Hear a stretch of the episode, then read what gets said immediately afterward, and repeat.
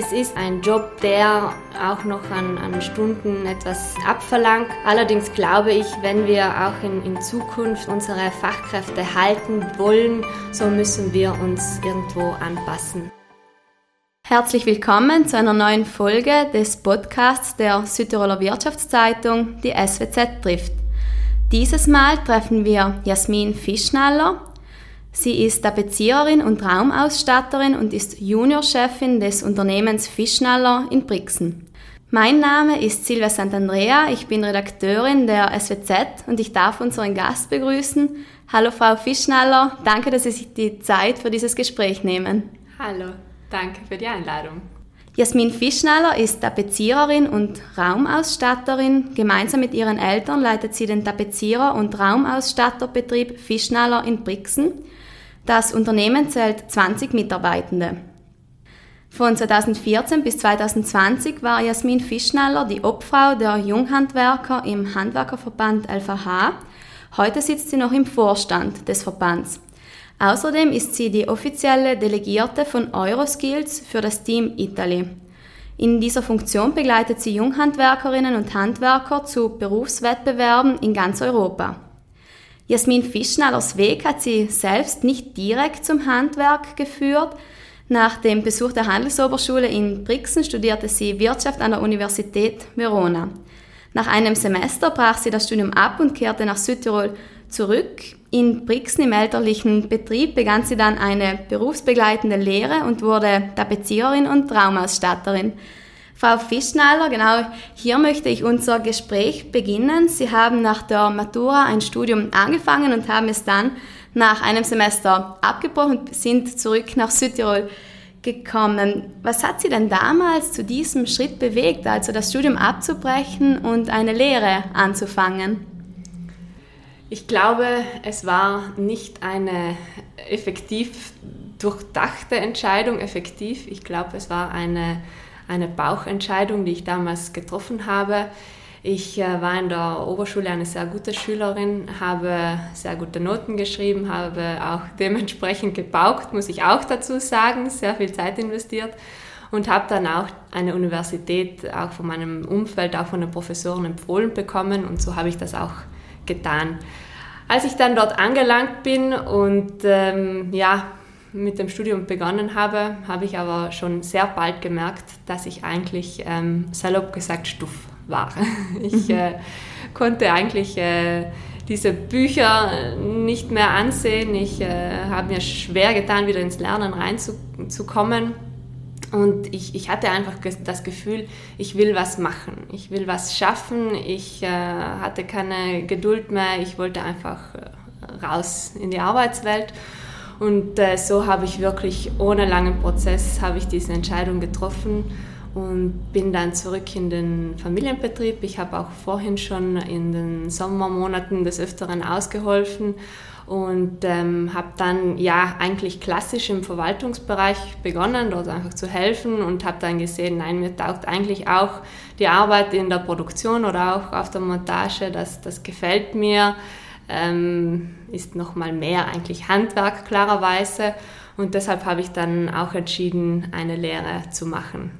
Warum haben Sie eigentlich nicht gleich nach der Mittelschule diesen Weg gewählt, also sich nicht dafür eine Lehre entschieden? Ich glaube, weil äh, auch ich in der Zeit dieser Akademisierung irgendwo auch ähm, die Schulzeit miterlebt habe. Ähm, es ähm, ja, war auch einfach, glaube ich, für ein Mädchen, war das auch, glaube ich, einfach klassisch, eine Oberschule weiter zu besuchen. Und rückblickend, glaube ich, war es auch für mich richtig so. In meiner Situation, ich war auch, glaube ich, damals noch nicht reif genug, einen Job zu lernen. Und auch auf die heutige Zeit bezogen, glaube ich, muss das wirklich jeder für sich dann selbst entscheiden. Aber mhm. ich glaube, also ich habe auch bei der vorherigen Frage jetzt schon nachgedacht, ich glaube, es war effektiv schon irgendwo immer ein bisschen in meinen Wurzeln drinnen, im Handwerk zu bleiben. Mhm. Und dann haben Sie wieder zurückgefunden nach der, oder? Genau. Nach einem Semester an der Uni. Ja. Sie haben mir vorhin erzählt, dass nicht alle in Ihrem Umfeld äh, von der Entscheidung, das Studium abzubrechen und eine Lehre zu beginnen, begeistert waren. Ähm, wie sind Sie denn damit umgegangen oder wie haben Sie diese Situation erlebt? Also ich kann mich erinnern, als erstes habe ich es auch meinen Eltern diese Entscheidung präsentiert, ähm, die schon mal kurz ähm, ja, geschockt waren, weil ich auch eben davor nie etwas anmerken lassen habe, dass es mir nicht gefallen würde. Mein Vater hat die Entscheidung dann eigentlich äh, sofort sehr positiv aufgenommen, weil er einfach gesagt hat, okay, wenn du, wenn das deine Entscheidung ist, dann akzeptiere ich das. Meine Mutter natürlich äh, hat ein bisschen ihre Zeit gebraucht, aber dann auch verstanden. Wo ich eher auch ein bisschen überrascht war, war auch ähm, speziell eine Situation, wo ich eben einen äh, alten Professor wieder gesehen habe und der hat das wirklich komplett nicht verstanden, ähm, diese Situation. Und ähm, ich habe mir dann schon auch äh, meine Gedanken gemacht, äh, okay, war das jetzt schon die richtige Entscheidung, aber nein, es, es gab hier kein, kein Zurück. Was glauben Sie, waren die Gründe für diese ablehnende Haltung, zum Beispiel von Ihrem ehemaligen Lehrer? Ich glaube, dass damals das das Image vom Handwerk nicht mehr diesen Stellenwert einfach hatte. Es, es gibt auch noch nach wie vor sehr viele Vorurteile auch, aber ähm, klar, es gibt Spielregeln im Handwerk, wie es aber auch in jedem anderen Job gibt. Man arbeitet im Freien bei Minusgraden, man arbeitet äh, bei, äh, bei heißen Temperaturen. Äh, klar, es ist staubig auch, aber es gibt halt auch gleichzeitig dementsprechend äh, viele, viele Vorteile auch, die einfach nicht gesehen werden. Und ich glaube, man, man muss einfach wieder diese Attraktivität eben vom Handwerk viel mehr präsentieren. Darüber werden wir später auch noch sprechen. Sie haben das Image des Handwerks angesprochen. Haben Sie das Gefühl, dass sich das in den letzten Jahren verbessert hat? Der Verband vom Handwerk hat hier schon sehr große Vorarbeit geleistet und auch wenn wir jetzt über das Thema Fachkräftemangel sprechen, so glaube ich, dass wir hier schon irgendwo ein bisschen einen Vorsprung haben, weil, wie gesagt, wir einfach vor einigen Jahren schon mit dem Image einfach ein bisschen zu kämpfen hatten und dort auch schon äh, sehr stark auf der Suche nach äh, Lehrlingen waren. Dementsprechend hat sich der, der Verband ja auch sehr viele Gedanken gemacht. Und ich kann mich erinnern, als ich eben zu den Junghandwerkern gekommen bin, schon damals gab es diese Schulbesuche, also der Verband organisiert auch mit den anderen Berufsverbänden, organisiert er Mittelschulbesuche. Und das sind wirklich über 100 Stück das Jahr, wo sie effektiv rausgehen und einfach diese praktischen Berufe wieder den jungen Menschen erklären und nahebringen wollen. Es gibt dann zum Beispiel auch äh, bereits Kids Academies, die auch wir organisieren. Das sind Sommercamps, die speziell zum Handwerk gemacht werden. Und wir, wir haben da eben eigentlich schon seit mehreren Jahren einfach immer wieder probiert, dass das Handwerk einfach nahe wieder zu den jungen Menschen zu bringen, weil Fakt ist auch, ich kann mich erinnern, als ich aufgewachsen bin, gab es in meiner Straße, gab es unseren Betrieb, also der Bezirk Raumerstadt, es gab einen Tischler, es gab einen Elektriker und ähm, klar, auch mit der, mit der aktuellen Raumordnung werden ja einmal Gewerke und Siedlungszonen werden einfach stark getrennt. Und, und man sieht einfach, dass so viele junge Menschen einfach diesen Bezug einfach nicht mehr haben und das Handwerk auch einfach nicht mehr kennen. Es ist dann auch immer wieder spannend zu hören, wenn man mit, mit jungen Leuten, also ich bin auch selbst bei Schulbesuchen äh, dabei, ähm, anfangs, wenn man die jungen Leute auch fragt, was für einen Bezug habt ihr zum Handwerk, da ist mal Stille. Aber wenn man dann ein bisschen erzählt oder auch fragt, was die Eltern machen oder was äh, Geschwister auch machen, da, da kommt dann immer mehr vom Handwerk zum Vorschein. Deshalb es ist hier, doch es ist einfach nicht mehr so äh, präsent einfach. Mhm. Dann nehmen wir heute das Handwerk und diese Berufe einfach weniger wahr, wie Sie sagen. Ich, ich glaube schon und es ist auch einfach der Trend, das ist der Trend von den, von den Mittelschulen auch, die Schüler in weiterführende Schulen zu vermitteln. Ähm, von dem her, ähm, ja, müssen wir uns, glaube ich, einfach wieder ein bisschen Mühe geben. Mhm. Stichwort Berufswahl.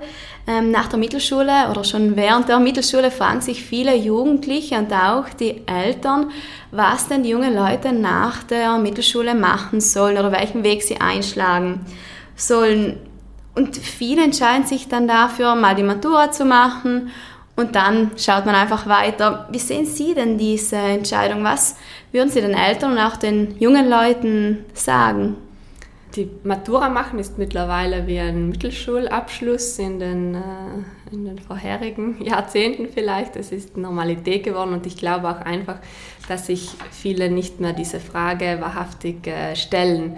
Und ähm, deshalb ähm, empfehle ich einfach jungen Leuten und vor allem auch den Eltern, weil es sind ja vor allem auch diese, die auch die Meinung bilden, einfach ähm, sich zu überlegen, was, was kann ich, wo sind die Talente von meinem Sohn oder meiner Tochter, wo, wo sind die Interessen, wo sind die Fähigkeiten. Und ich glaube, dass das ein großes Thema ist, das noch viel mehr fokussiert werden muss weil junge Leute sind gerade in dem Alter von der Mittelschule, sind, ähm, sind dabei, ihre Persönlichkeit zu finden, ihre, ihren Charakter. Ihr Charakter wird ausgeprägt. Und so ist es auch für sie, nicht nur für die Berufswahl, sondern glaube ich auch für ihr Selbstwertgefühl gut, wenn sie wissen, was ihre Fähigkeiten und was ihre Talente einfach sind, weil ich glaube einfach Talente, ähm, die geben einen irgendwo einen, einen Zweck oder ein Ziel und, und sind dann auch irgendwo ein Motor oder eine treibende Kraft danach für einen, für, für einen Erfolg, ob es jetzt im privaten oder auch im, im beruflichen Leben ist. Momentan ist es aber tatsächlich so, dass ähm, Lehrlinge immer weniger werden. Viele Betriebe suchen nach Lehrjungen und Lehrmädchen, finden sie aber nicht. Wie sehen Sie das? Wird das Handwerk, wenn es so weitergeht, irgendwann aussterben? Das glaube ich nicht. Ich, ich, glaube da schon fest auch an die Aussage, Handwerk hat goldenen Boden. Und ich, wir sehen auch aufgrund der Zahlen und der Statistiken, dass es auch wieder etwas mehr Lehrlinge auch wieder gibt, weil ich auch einfach glaube, auch durch die Generation Z, die jetzt auch dann bald ins Berufsleben wieder einsteigen wird, dass diese auch wieder andere Werte vielleicht haben. Ich glaube, die Generation Z ähm, ist wieder vielleicht fokussierter auf, auf äh, natürliche Werte, auf äh, tiefergründige Werte vielleicht und dass dementsprechend auch das Handwerk eine tolle Chance sein kann. Ich glaube, dass es dorthin gehen wird, dass viele automatisierte Aufgaben, dass diese sehr stark von, von Maschinen oder eben auch das gesamte Thema künstliche Intelligenz übernommen werden. Wir werden sicherlich auch mit, ähm, mit Mitarbeitern aus anderen europäischen Ländern arbeiten müssen. Aber ich glaube, dass das Handwerk nicht aussterben wird und dass diese jungen Menschen, die sich fürs Handwerk entscheiden, dass diese dies vielleicht nochmal spezialisierter und nochmal ähm, vielleicht auch ja, ähm, nochmal mehr leidenschaftlicher machen werden. Trifft diese Aussage, also das Handwerk wird nicht aussterben, auf alle Berufe zu? Oder glauben Sie dass tatsächlich, dass manche Berufe oder Berufsgruppen einfach nicht mehr attraktiv sind? Das ist eine spannende Frage. Ja, sicher gibt es viele Berufe, die auch wir jetzt zum Beispiel nicht mehr kennen, zum Beispiel eben ähm, Hafner, ähm, Fassbinder, das sind sicherlich Berufe, die, wo ich auch, wenn ich jemanden frage, was ist ein Hafner, wird mir wahrscheinlich eine große Anzahl an Personen nicht mehr antworten können, was diese wahrhaftig machen. Aber ich, ich, ja, ich glaube einfach, dass, äh, dass sich dies dann wirklich ähm, zeigen wird, weil äh, es gibt auch durch die neuen Technologien kann man sich auch, auch anpassen. Die Handwerksberufe werden ja auch innovativ und werden auch immer mehr mit, mit Maschinen bedient werden. Und ähm, ja, ich glaube, dass, dass es weniger von diesen Berufen geben wird, aber diese dann wahrscheinlich umso mehr gefragt sind, weil ich glaube, dass der ein oder andere dies immer mehr schätzt, auch zum Thema eben ähm, Nachhaltigkeit einfach. Ähm, genau. Mhm. Ich gehöre zu den Personen, die nicht wissen, was ein Hafner macht. Was macht denn ein Hafner? Ein Hafner ist ein Ofenbauer. Also eine andere Bezeichnung dafür. Genau. Okay. Kommen wir zurück zur Berufswahl der Jungen. Was denken Sie, müsste sich ändern, damit mehr Junge äh, sich für einen Beruf im Handwerk entscheiden? Ich glaube, es gibt sehr viele junge Leute, die ein großes Potenzial haben sich für einen praktischen Beruf zu entscheiden. Und da von mir aus gesehen müsste man auch viel mehr in den Schulen daran arbeiten, also diese, diese Orientierungsaufgabe für junge Menschen auch wieder zu forcieren, weil ich eben wirklich glaube, dass es junge Menschen gibt. Und ich habe das ja auch dann bei mir im Studium gesehen. Es gibt einfach junge Menschen, auch schon mit, mit 14 Jahren, die, die einfach vielleicht ungeduldig sind, die nicht still sitzen wollen, die, die Schwierigkeiten haben, einen Vortrag anzuhören. Und, und leider wird auch heutzutage noch dies gewertet. Es ist, wenn ein, wenn ein Schüler in Mathematik eine gute Note hat, dann ist er gut. Wenn er in, im, im, im Technikunterricht eine gute Note hat, aber in, in Geschichte eine schlechte Note hat, so ist er schlecht. Und ich glaube, da darf man nicht mehr diese, diese ähm, Unterscheidung so machen, sondern sollte vielmehr diese jungen Menschen dazu auch fordern und äh, motivieren, vielleicht wirklich einen praktischen Beruf zu lernen, weil ich, ich, ich habe ja so schön mit vielen äh, jungen Menschen zu tun und, und ich sehe wahrhaftig viele, die mir dann erzählen, oh, wenn, wenn meine Mutter zum Elternsprechtag gegangen ist, da hatte sie schon immer Angst, weil, äh, weil sie nur Schlechtes über mich erzählt bekommen hat. Aber ich habe jetzt eine Firma mit 30 Personen, die ich mit äh, Mitte 30 führe. Und, und ich glaube, dass da verstärkt nochmal eben genau für, für diese jungen Menschen einfach auch die, die praktischen Berufe aufgezeigt werden müssen. Und ich glaube auch, dass diese ähm, sich dort dann auch wirklich ähm, entfalten können und, und, und ihres finden und nicht äh, hinter die Schulbank gedrückt werden müssen. Also muss sich das Mindset in den Schulen ein bisschen ändern, wie Sie sagen. Können auch die Unternehmen selbst etwas tun, um Jugendliche zu, für sich zu gewinnen? Die Handwerksbetriebe machen selbst schon viele Schritte, auch dorthin, dass sie einfach selbst schauen müssen, wo, wo sie jetzt auch junge Menschen äh, motivieren können. Es werden zum Beispiel in sehr vielen Orten werden auch Tag der offenen Türen organisiert, wo, wo viele Handwerker einfach ähm, eben den jungen Menschen wieder das Handwerk einfach näher bringen. Ähm, es werden eben auch äh, von, von den Junghandwerkern viele tolle Aktionen gemacht. Es hat auch erst am Tschöckelberg ein sehr tolles Projekt gegeben. Da wurde eben in Zusammenarbeit mit der Mittelschule dort wurde eine Wohlfühloase im Dorf hergestellt. Also die wurde dann in Zusammenarbeit mit den Tischlern, mit Zimmerern ähm, und anderen Handwerkern äh, kreiert, wo eben gemeinsam mit den jungen Menschen eben für das Dorf ein, ein, ein kleiner Platz mit äh, Liegen und äh, mit einer kleinen Gaube hergestellt wurde. Deshalb es, es wird viel gemacht und es ist wahrhaftig so, dass nicht mehr der Arbeitnehmer zum Unternehmen kommt, sondern dass das Unternehmen zum Arbeitnehmer hinaus muss. Mhm. Ähm, sprechen wir über ein anderes Thema, und zwar Handwerksbetriebe als Arbeitgeber.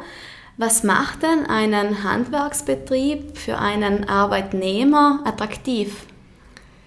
Wir sprechen in der heutigen Zeit sehr viel auch über Benefits, überhaupt größere Unternehmen ähm, werben mit den vielen tollen Benefits, die man als Arbeitnehmer in ihrem Betrieb bekommt. Wenn man äh, sich ehrlich ist, hat das Handwerk sehr viele dieser Benefits bereits seit vielen Jahren Ich sage jetzt äh, zum Beispiel eben das Mittagessen wird auf der Montage bezahlt. Sie bekommen eine Arbeitsbekleidung. Sie haben großteils ein Handy, großteils auch ein Auto. Ich glaube auch, dass man in einem kleinen Betrieb, vor, vor allem auch vielleicht, wenn man wirklich äh, die Mitarbeiter auch ähm, lokal, also vom Ort angestellt hat, dass man sich auch vielleicht noch mal mehr bemüht, ihnen ähm, zu helfen, wenn es darum geht, sie brauchen einen Tag frei, um mit dem Kind zum Kinderarzt zu gehen. Deshalb glaube ich eigentlich, dass, dass das Handwerk viele dieser Benefits schon, schon immer hatte und vielleicht diese auch noch zu wenig äh, so publiziert. Äh, das ist eine Sache und die andere Sache, glaube ich, eben einfach allgemein, wieso, wieso Handwerk. Ich habe einfach jeden Abend eigentlich eine Genugtuung von dem, was ich gemacht habe. Zum Unterschied, wenn ich den ganzen Tag vor einem PC sitze und abends wieder auf den schwarzen Monitor blicke, wenn ich, äh, wenn ich ihn abschalte. Ich, ich kann kreativ sein, ich kann meine Individualität in das Produkt hineinbringen.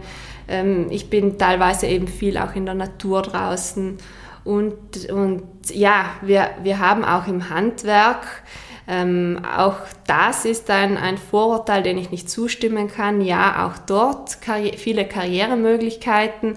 Man kann sich eben einfach selbst im, im, in der operativen Tätigkeit kann man sich weiterentwickeln, man kann Vorarbeiter werden, man kann Projektleiter werden und zudem natürlich auch ähm, im Handwerk werden die Anforderungen, was auch zum Beispiel, ich erkläre jetzt zum Beispiel bei uns in unserem Sektor die Visualisierung von gewissen Projekten, also auch die Tätigkeit, die Beratungstätigkeit wird immer intensiver und auch in dieser Richtung gibt es viele tolle Möglichkeiten, wo man sich auch noch weiter bilden kann und sich auch weiterhin entwickeln kann. Wie schaut es mit Verdienstmöglichkeiten aus? Eben, Sie haben vorhin das Sprichwort äh, Handwerk hat goldenen Boden angesprochen. Trifft das heute noch zu?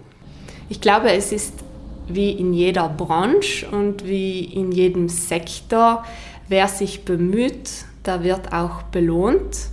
Dementsprechend, wenn man Verantwortung übernehmen will, wenn man ein Projekt leiten will, wenn man ein Team organisieren möchte, so sind das einfach diese Soft Skills, die auch im Handwerk sehr gefragt sind und sehr viel zählen und dementsprechend werden dann auch die, die Gehälter eigentlich auch gezahlt.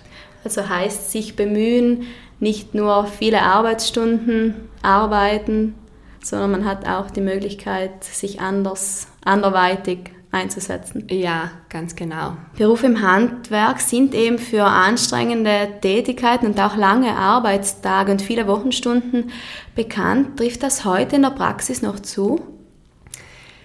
Das ist äh, eine Zwickmühle, die wir auch in den nächsten Jahren wahrscheinlich bewältigen werden.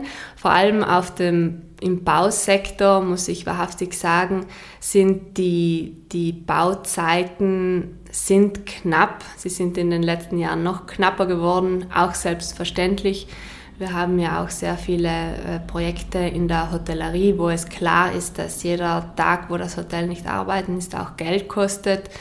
Dementsprechend sind halt auch die Bauzeiten gemacht worden. Auf der anderen Seite hören wir überall die Anforderung nach einer Vier-Tage-Woche, Freitag, Nachmittag frei. Und so haben wir hier schon ein bisschen eine, eine Schere, die es eben vor allem auch bei uns im Handwerk noch recht schwierig zu bewältigen ist. Klar, Homeoffice ist im Handwerk schwierig. Man muss im Handwerk früh aufstehen. Es gibt äh, Termine, die einzuhalten sind.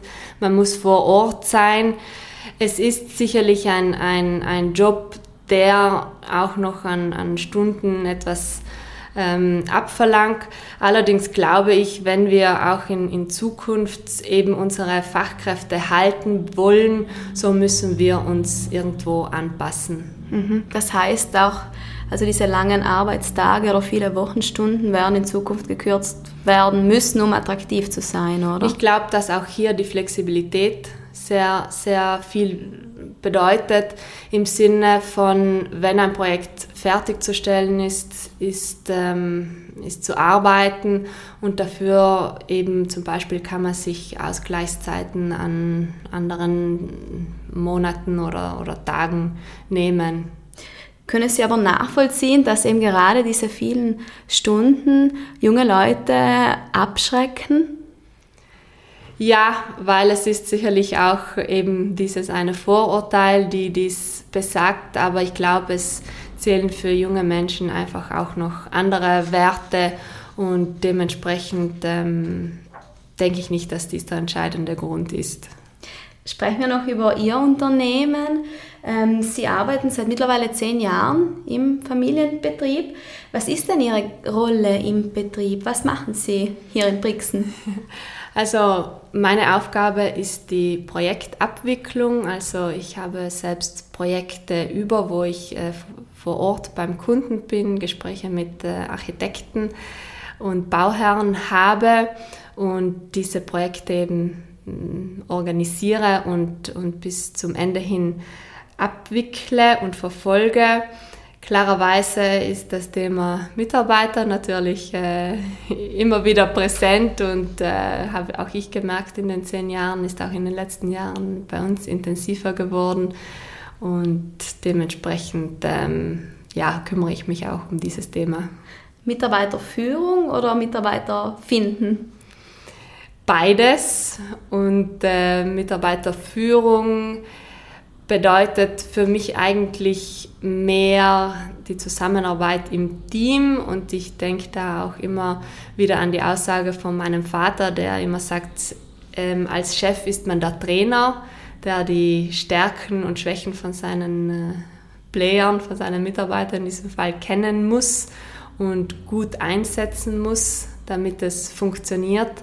Und danach das Spiel macht dann das Team vor Ort und das ist auch ein bisschen mein, mein Gedanke. Also eine flache Hierarchie, partizipative Mitarbeiterführung und ähm, und individuelle Führung je nach Charakterstärken genau. und Schwächen. Genau. Mhm. Manche Betriebe tun sich schwer, Nachfolger zu finden. Sie hingegen werden das Familienunternehmen früher oder später ähm, selbstständig führen. Was gefällt Ihnen denn an der Selbstständigkeit?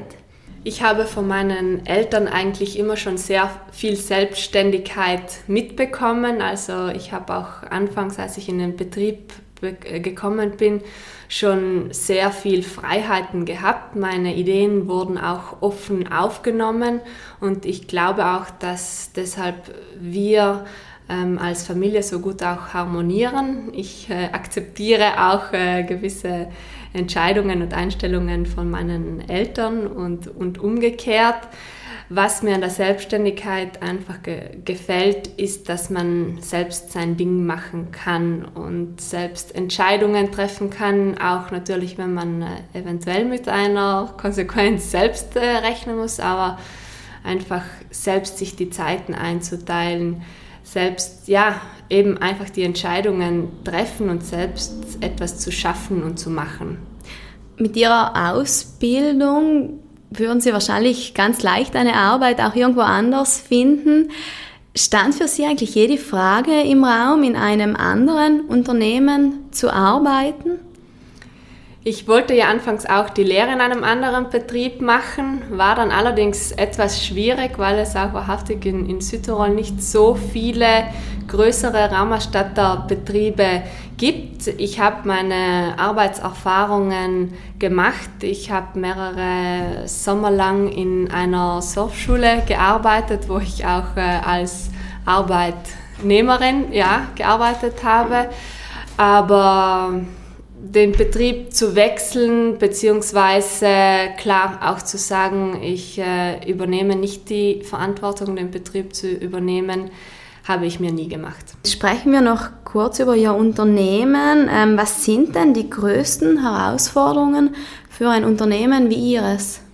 Ich glaube, es ist wahrhaftig gerade auch die, die Größe, die uns zu überlegen gibt, in welche Richtung geht es weiter. Wir sind jetzt 20 Mitarbeiter und ich sehe gerade, dass es in manchen Bereichen ja, fein wäre, einen Abteilungsleiter zu haben, dem man einfach auch, auch Aufgaben übernehmen kann, weil äh, mittlerweile ist es einfach so, dass natürlich jeder, der ein Anliegen hat, der kommt zu mir, sei es von, von ob er einen Urlaubstag bekommt oder ob er bei, bei der Arbeit an sich ein Problem hat. Und wir sind auch in den letzten Jahren einfach gewachsen und ich, ich sehe, dass wir hier in unserer Struktur und an unserer Struktur arbeiten müssen, um, um eben dieser Herausforderung gerecht zu werden. Also werden Sie hier die Struktur im Unternehmen in den kommenden Jahren vielleicht überdenken? Ja, ganz genau, richtig. Äh, eben auch, wenn man wachsen will, natürlich und das, denke ich, ist äh, für einige Betriebe in unserer Größenordnung schon nochmal ein, ein nächster Step, einfach diese Prozessoptimierung durchzuführen. Sie haben gesagt, wenn man wachsen will, wollen Sie noch wachsen? wachsen natürlich möchte man immer, aber für mich hat gerade einfach Priorität, eine Struktur in den Betrieb nochmal reinzubekommen eine Ruhe ins Team reinzubekommen, weil ich sehe, dass das auch unglaublich wichtig ist, eine, eine klare Struktur zu haben, eine klare Organisation zu haben, damit das Team gut arbeiten kann. Und das ist das Ziel, glaube ich, für die nächsten Jahre. Bevor wir zum Abschluss kommen, möchte ich noch eine Frage zum Ehrenamt äh, stellen. Und zwar, Sie sind in Ihrer Freizeit ehrenamtlich tätig. Sie waren sechs Jahre lang Opfer der Junghandwerker und sind heute noch im Vorstand des LVH und ähm, haben dazu, wie eingangs erwähnt, das Amt der offiziellen Delegierten von Euroskills für das Team Italy inne. Ähm, wie lassen sich Ehrenamt und Handwerk unter einen Hut bringen? Ich glaube, dass das sehr eng zusammenhängt, weil, wie ich auch davor schon gesagt habe, Handwerk einfach auch sehr lokal verwurzelt ist, sei es Mitarbeiter, sei es auch Aufträge. Man muss auch nur schauen, wie viel auch ähm, eben gesponsert wird oder äh, verschiedene Unterstützungen gemacht werden. Von dem her ist es eigentlich, gehört das für mich auch eigentlich irgendwo auch dazu, auch als Unternehmen irgendwo sich äh, zu engagieren, weil ich glaube, dass man auch irgendwo etwas zurückbekommt und den Weitblick auf jeden Fall ähm, eröffnet. Zum Abschluss stellen wir in unserem Podcast immer drei Fragen mit der Bitte um kurze Antworten. Frau Fischneller, meine erste Frage an Sie ist, gibt es ein Talent, das man Ihnen nicht zutrauen würde? Ich glaube, ich bin eine gute Hausfrau.